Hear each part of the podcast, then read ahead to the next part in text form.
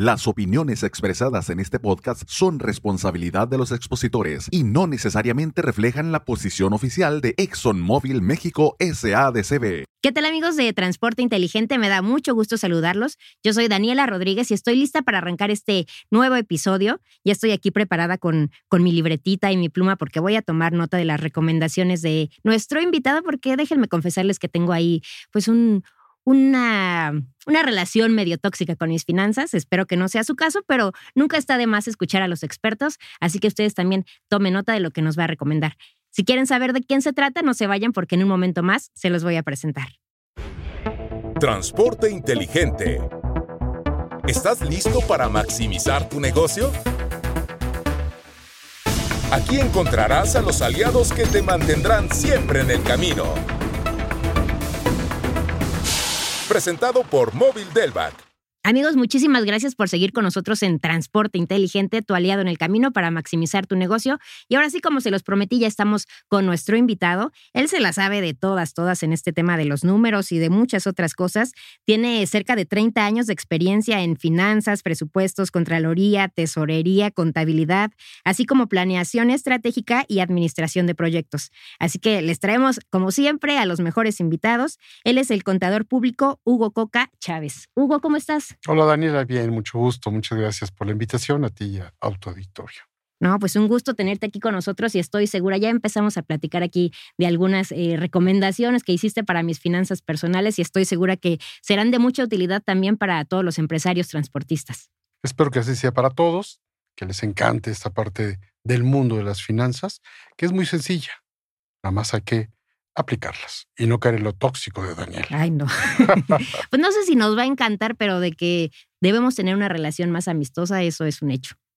Así espero que sea, que por lo menos se lleven unos buenos consejos. Perfecto, Hugo, pues muchísimas gracias. Te cuento que antes de entrar de lleno con, con nuestro programa, nos gusta iniciar con una dinámica para romper el hielo, para que nuestro auditorio tenga la oportunidad de conocerte mejor, ¿te parece? Adelante, con mucho gusto. Perfecto, Hugo, pues ya que estamos en las confesiones, nos gustaría que nos contaras alguna anécdota de un, de un este, fracaso financiero, digamos, que al final tuvo un final feliz y te dejó una enseñanza positiva. Wow. Déjame primero a, una parte personal que alguna vez viví. Ah, eso me gusta. Siendo muy chavo, porque yo quería poner algún negocio y desde ahí no sabía ni cómo implementarlo. Para mí nada más era pues dinero pero luego me di cuenta que era entradas y salidas de dinero. Y saber controlarlas no era sencillo. Entonces entré como burro, como dicen, así nada más a las, a las finanzas. Y bueno, pues tuve una quiebra espantosa y dije, no, no, no, ¿qué me sucedió y por qué no llegué a un final feliz? En un segundo intento, empecé ya a organizarme y a darme cuenta que había que diversificar desde los ingresos. ¿Qué tipo de, de producto iba a vender? Y entonces empecé a manejar dos productos para tener dos mercados. Y eso me ayudó mucho a, empezar a tener buenos ingresos. Pero me di cuenta que había que cuidar los costos y los gastos. A veces suena como confuso costo y gasto. Pero bueno, ya después fui aterrizando que el costo va relacionado al producto, al servicio que vienes, y el gasto es lo que te ayuda a operar, como en la vida personal. Tienes gastos y tienes unas situaciones forzosas. A lo mejor tienes que pagar una hipoteca, pagar un carro, pagar algunas situaciones. Entonces, cuando me di cuenta de eso, dije, hay que controlarlas. Y cuando logré controlar esos costos y gastos, diversificando esos ingresos, pues al final fue un final feliz en ese segundo intento. ¿Y cuántos años tenías para entonces? Uy, empecé como a los 16 años. Ah, no, pues jovencito. Con esa parte financiera, estaba en prepa y yo decía, y esto de los números, ya después me supe que eran finanzas dije, ah, me gustan las finanzas. Perfecto. Hugo, pues aprovechando esta experiencia que nos cuentas, eh, me gustaría que nos compartieras algunos de esos conceptos básicos para entender todo este mundo financiero. Mire, yo creo que para cualquiera, en, forma personal o para nuestros amigos aquí del transporte, yo diría que lo que tienen que cuidar siempre primero es entender qué tienes y qué debes. Por eso los contadores al final se confunden, mis colegas, en el sentido de explicarles activos y pasivos. ¿Por qué no decirles esto es lo que tienes y esto es lo que debes? Son tus obligaciones. Ese primer concepto básico, entendiéndolo, es lo que conocemos como un balance general. Y prácticamente es como una balanza. que tú conoces y decir, oye, que esté equilibrada, que no se cargue más a que tienes mucho sin usarlo o que debes mucho. Entonces te va a costar mucho dinero por cuestión de intereses. Entonces, equilibrar lo que tienes con lo que debes. Después te hablaría de, lo que, a lo que te dedicas. y, por eso le conocemos como el estado de resultados. Simplemente es el resultado de la operación a lo que tú te manejas, ya sea que vendas, en este caso nuestros amigos transportistas, que tengan uno, dos o tres camiones y que diversifiquen. Oye, voy a mandar un refrigerado o voy a mandar uno en seco. ¿Qué es lo que voy a transportar y a quiénes? Y entonces decir, oye, ¿qué tal te resultó la operación de manejar tu camión en una, dos, tres rutas? Y finalmente el flujo efectivo. Al final todo es dinero. Sí, cómo no. Entradas y salidas. Y que va todo relacionado a esta parte de estos tres estados financieros básicos, que luego, te digo, mis colegas, los manejamos muy técnicos en vez de serlo coloquial. Sí, pónganos los más sencillos. Así es, ¿no? Y con eso te va a servir a hacer desde una planeación de, aquella situación que tú quieres, hacia dónde vas, porque finanzas es futuro. Entonces, a, la hora de finanzas es hablar de dinero y futuro y decir, ¿qué quieres? Entonces, a, mis amigos transportistas les diría, oye, ¿cuántos clientes puedes atender? Para ver cuántos ingresos puedes tener. Y diversificar, como te decía, los ingresos, las rutas. Es decir, oye, ¿qué ruta me conviene más hacia el sur, hacia el norte, hacia el Bajío? ¿Cuál quiero atender? O inclusive cruzar fronteras, ¿no? Sí. Y poder atender hasta los Estados Unidos y o por qué no hasta Canadá con este Tratado de Libre Comercio que tenemos. Hay una apertura para ellos. Es decir, ¿y por qué no lo haces? Primero que planees tus ingresos. ¿Cuánto con tu capacidad que tengas? Llámese uno, dos, tres, una flotilla completa. ¿Cuántos puedes atender? Y el segundo punto vital, controlar tus costos. En un transporte, en un camión, pues el combustible, en este caso el diésel, que todo el tiempo está fluctuando su valor y que sin ese no pueden moverse, pero también podría ser el costo de las llantas, el mantenimiento del motor. Seguramente, como tú dices, oye, yo no sé nada de mecánica. Ellos deben conocer para saber cuánto les cuesta atender su flotilla en esos costos de tener pues, los camiones, como decimos, al tiro, para que estén siempre circulando sin ningún problema, ¿no? Entonces, esa parte yo diría que es la, cuestión básica que todos ellos, seguramente nuestros amigos de transporte, las conocen. Perfecto. Y, teniendo en cuenta este panorama básico que nos cuentas, ¿qué otras recomendaciones un poco más allá podrías hacerles para eh, pues manejar sus finanzas de forma más efectiva? Mm, mira, Daniela, yo creo que algo importante va a ser manejar esto de cuáles son tus costos fijos y dividirlos en cuáles son los variables. Muy sencillo, yo te diría, vendas o no vendas, o hagas rutas o no hagas rutas, tienes que pagarlo. Si tienes a lo mejor a los choferes y a los operarios que te ayudan, pues les vas a pagar el sueldo. Sí, eso es. Vendas o no vendas, hagan trayectos o no hagan trayectos. El otro costo fijo que puedes tener como tal es, oye, conseguí un, un financiamiento. Y ahí déjame hago un paréntesis, hay que buscar las opciones a los mejores financiamientos, porque luego se van por la primera que les presentaron y puede ser muy caro. Entonces, ¿por qué no acercarte a buscar si es un arrendamiento, si es un banco, si es un leasing? Ellos saben y, se los ofrecen, sí. pero como si fuera un mercado. Dices, ¿en qué mercado me conviene comprar más este autobús, este camión, este tracto? ¿Por qué? Porque escoge el financiamiento más bajo. Perfecto. Haciendo ese paréntesis del financiamiento es costo fijo, porque también vendas o no vendas. Sí, lo tienes que pagar. Lo tienes que pagar. Todavía tienes dos fijos importantes, los sueldos y luego lo que es estos financiamientos. Mm. Un tercer fijo que puedes tener es todos los gastos de mantenimiento de los transportes. A lo mejor los puedes alargar por falta de dinero y decir, oye, me tocaba tal fecha hacer el mantenimiento, llámale la afinación, llámale la, rectificación de frenos, todo lo que ellos manejan, y lo tuvieron que alargar. Bueno, siempre y cuando mantengas tu unidad bien cuidada y en óptimas condiciones, va a ser los menos costos. Yo te diría que cuiden costos fijos y variables, cuidando y procurando los fijos, tenerlos controlados. Perfecto. Otro concepto que escuchamos con regularidad es este de gestión del ciclo de efectivo. ¿Podrías contarnos eh, pues, palabras simples, ¿no? Sobre todo, ¿en qué consiste esto? Claro, haz de cuenta, imagínate un carrusel de estos de caballitos. Sí. Cada carro, cada vuelta es un ciclo. Nuestro año tiene 12 meses. Lo que conocemos financieramente del ciclo de efectivo son 12 ciclos, que en el término eh, muy, muy técnico le, llamamos rotaciones de efectivo. Al final, 12. Yo te diría, ¿cuál es la rotación más rápida que hay en cualquier medio? Si yo me voy a la central de abastos, a los artículos perecederos, ellos lo que les llega lo venden el mismo día. Si no pierde su valor porque pueden echarse a perder. Entonces ellos tienen 365 ciclos de efectivo mm. porque es uno diario. En el caso de nuestros amigos transportistas, yo te digo, oye, busca qué cliente te paga más rápido. Porque tú vas a darles un servicio, vas a financiar ese servicio pagando el sueldo, pagando el combustible, los peajes, los alimentos de los operarios. Ese financiamiento, ¿cuándo lo vas a recuperar? Es parte de tu ciclo. Y a lo mejor dices, es que le di crédito a 30, 60, 90 días. Y luego hay unos plazos.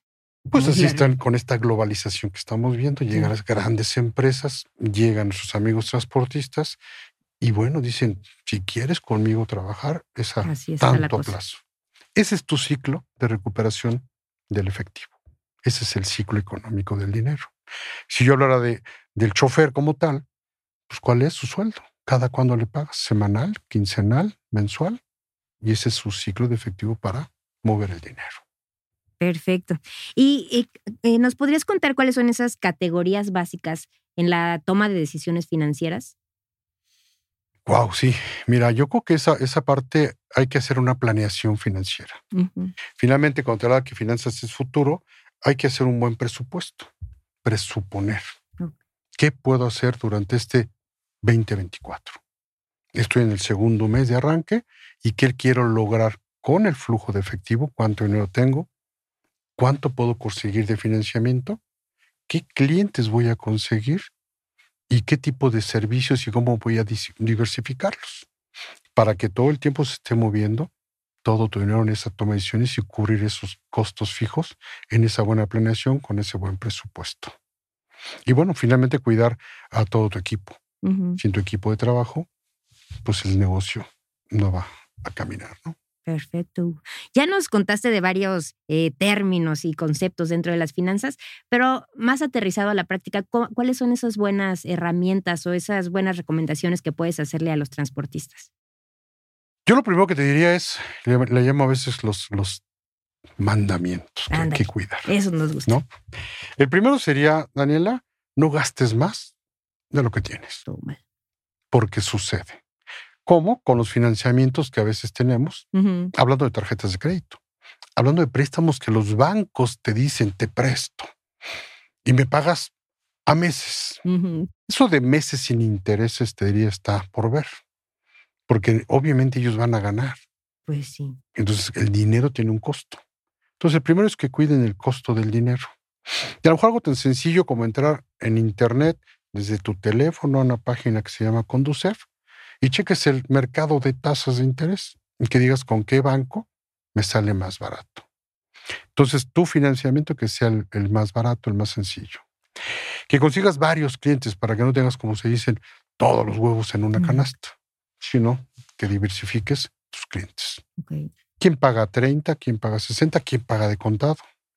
Para nuestros amigos transportistas, siempre para eso es vital irse cargados, pero que también su regreso vengan cargados, como dicen ellos, de lleno. Porque muchas veces salen por agarrar un, negocio, salen sus flotillas, llegan al lugar de origen, eh, donde van a entregar, pero no tienen el regreso y el costo es muy alto porque se regresan en vacío.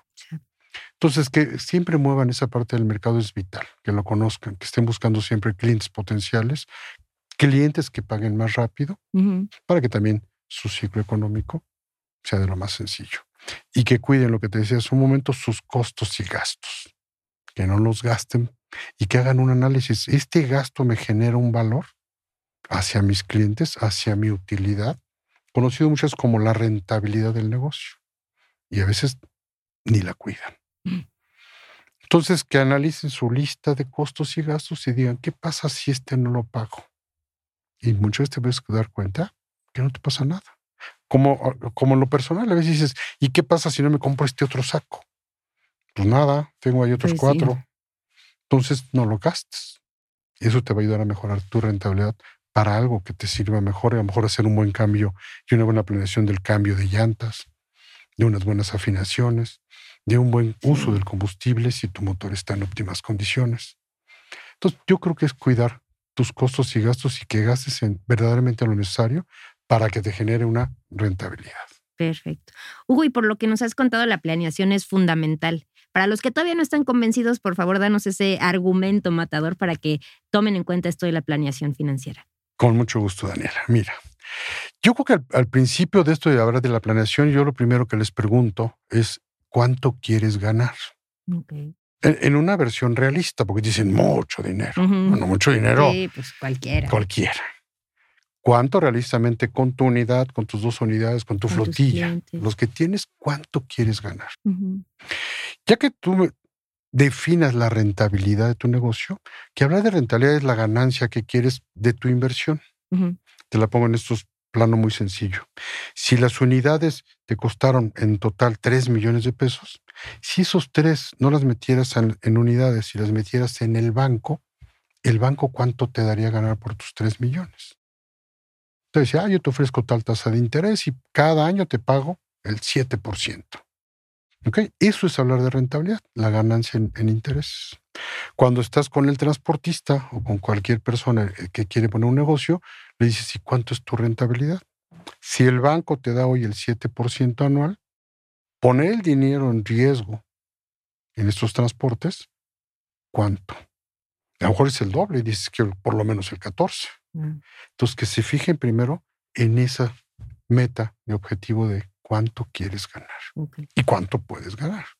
Oye, habrá que tener alianzas con algunos otros transportistas para poder llegarle a estos grandes monstruos que están llegando en esta globalización y poder atenderlos. Y que todos pongan esa parte de sus finanzas y oigan, ¿y por qué no ponemos un taller interno para que nos salga más barato el atender a nuestras unidades en nuestro propio taller? Entonces vas a comprar refacciones más baratas, vas a tener a tus mecánicos que atienden tus unidades y no estar yendo con terceros. Eso va a hacer que tus costos disminuyan y por lo tanto tu rentabilidad Y, aunque suene repetitivo, no gasten algo que no requieren. En finanzas le decimos que no agregue valor. Si no te da valor, no lo gastes. Ay, me lo voy a repetir. Perfecto. Oye, Hugo, ¿y cuáles son esos eh, principales eh, riesgos financieros que enfrentan los transportistas? Qué buena pregunta. Con ese mercado volátil que tenemos a nivel mundial, no nada más a, nivel México, y en esta apertura de la globalización que tenemos, nuestro TECMEC que tenemos muy fuerte, con este incremento de salarios, con este incremento de o menores horas, darles más vacaciones a la gente, pues tus costos se están inflando. Lo que tienes que cuidar sí o sí es esa parte de lo que vas a, invertir. Y a lo mejor vas a invertir en una unidad que te oye, ¿y esa unidad sí te va a dar lo que quieres de ingresos? ¿Es lo que están buscando los clientes?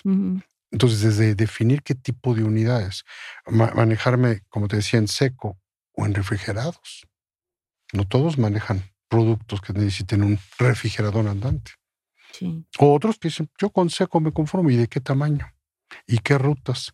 La inseguridad que también estamos viviendo en nuestro país, pues ellos lo acabamos de ver hace unos días con una situación de un paro de bloqueos en carreteras y ayúdenos porque nos asaltan todo el tiempo, ¿no? Entonces, estar cuidando básicamente esa parte.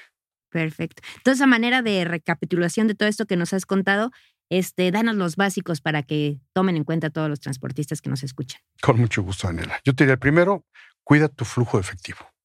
Lo que entra y sale de dinero, lo manejes en esa forma sencilla. En cómo me llega y cómo lo gasto que me genere valor.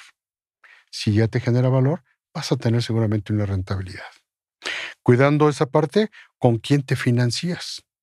¿A quién le voy a comprar mis nuevas unidades o renovar la flotilla que tengo? Que busques opciones de financiamiento, no la primera que te ofrezcan es la que tomes.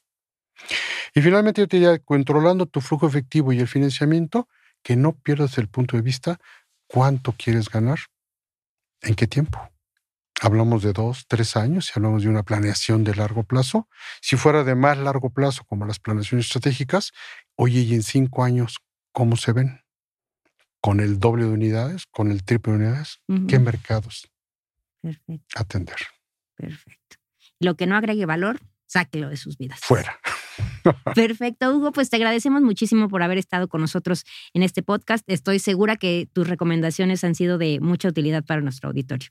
Me da mucho gusto y espero poderlos ayudar en el momento que sea necesario. Muchísimas Te gracias. mucho, Daniel. Gracias, Hugo. Gracias a ti. Y a ustedes también muchísimas gracias por habernos acompañado. Acuérdense que pueden checar todos nuestros eh, episodios, los que se han perdido están en Spotify, así que regresen a escucharlos y estén muy pendientes de los que vienen. Recuerden que somos tu aliado en el camino para maximizar tu negocio. Transporte inteligente, tu aliado en el camino. El siguiente capítulo te ayudará a maximizar tu negocio. No te lo pierdas. Síguenos en Spotify y recibe las notificaciones para que escuches los nuevos episodios. Presentado por Móvil Delvac. Para conocer más beneficios que los productos y servicios móvil tienen para tu flota, contacta a tu distribuidor más cercano.